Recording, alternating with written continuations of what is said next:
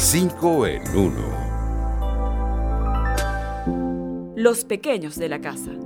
Dar ejemplo a nuestros niños vale más que mil palabras.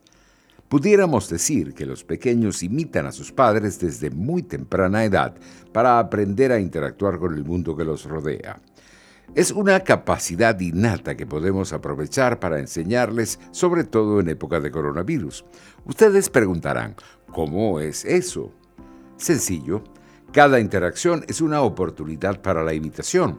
Por eso debemos procurar modelar esas conductas que sabemos serán útiles y saludables para nuestros hijos. Un ejemplo, podemos enseñar a nuestros niños a seguir los mismos principios de los adultos con el uso de las mascarillas. Esto incluye lavarse las manos antes de ponerse el tapabocas y asegurarse de que la mascarilla es del tamaño adecuado para cubrir la nariz, la boca y la barbilla. Recuerda, el modelado es una técnica ideal para eliminar miedos y aprender formas de comportarse por imitación.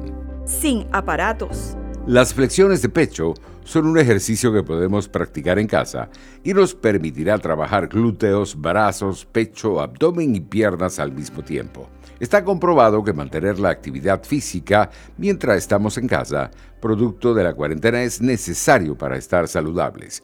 Uno de los entrenamientos más sencillos que podemos poner en práctica con nuestro propio peso son las flexiones. Ustedes dirán, ¿cómo es eso?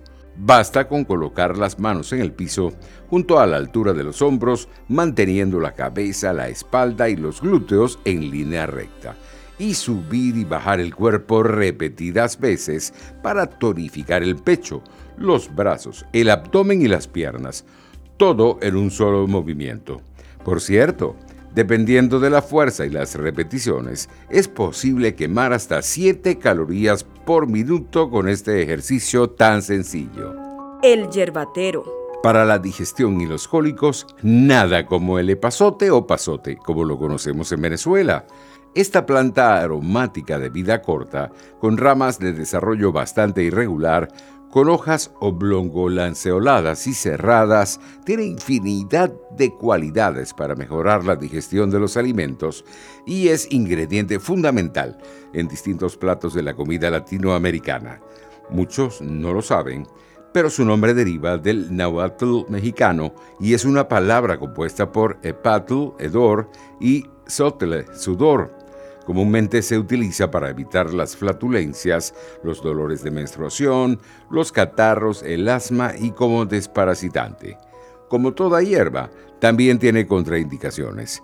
Conviene no utilizarla durante el embarazo o en caso de sufrir insuficiencia renal. Además, en dosis muy elevadas, puede producir irritación, dolor de cabeza, vómito o palpitaciones. Me lo decía mi abuelita. Mantener una mente positiva puede ayudarnos a superar los problemas cotidianos, sobre todo en medio de la pandemia de coronavirus. En esta época de incertidumbre, es fácil pensar que algunos problemas no tienen solución. Sin embargo, cambiar nuestra actitud de negativa a positiva puede transformar nuestras vidas y ayudarnos a resolver las dificultades que se presentan en esta situación de epidemia. ¿Cómo es eso?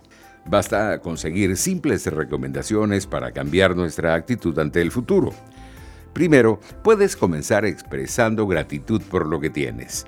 Además, también ayuda a ser generosos, aunque tengamos poco. También conviene controlar la respiración y meditar unos minutos al día. Por último, no dejes de visualizar tu éxito.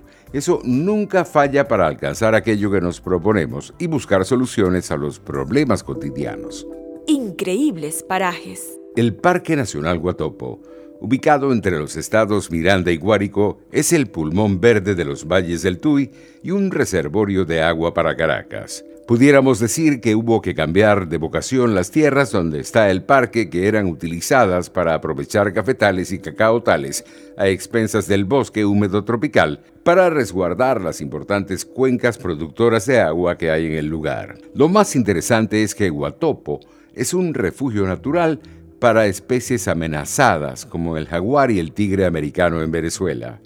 Sin duda, su conservación dependerá del control de la cacería ilegal, la extracción de madera y el uso agrícola de sus tierras. Hasta aquí 5 en 1. Nos vemos.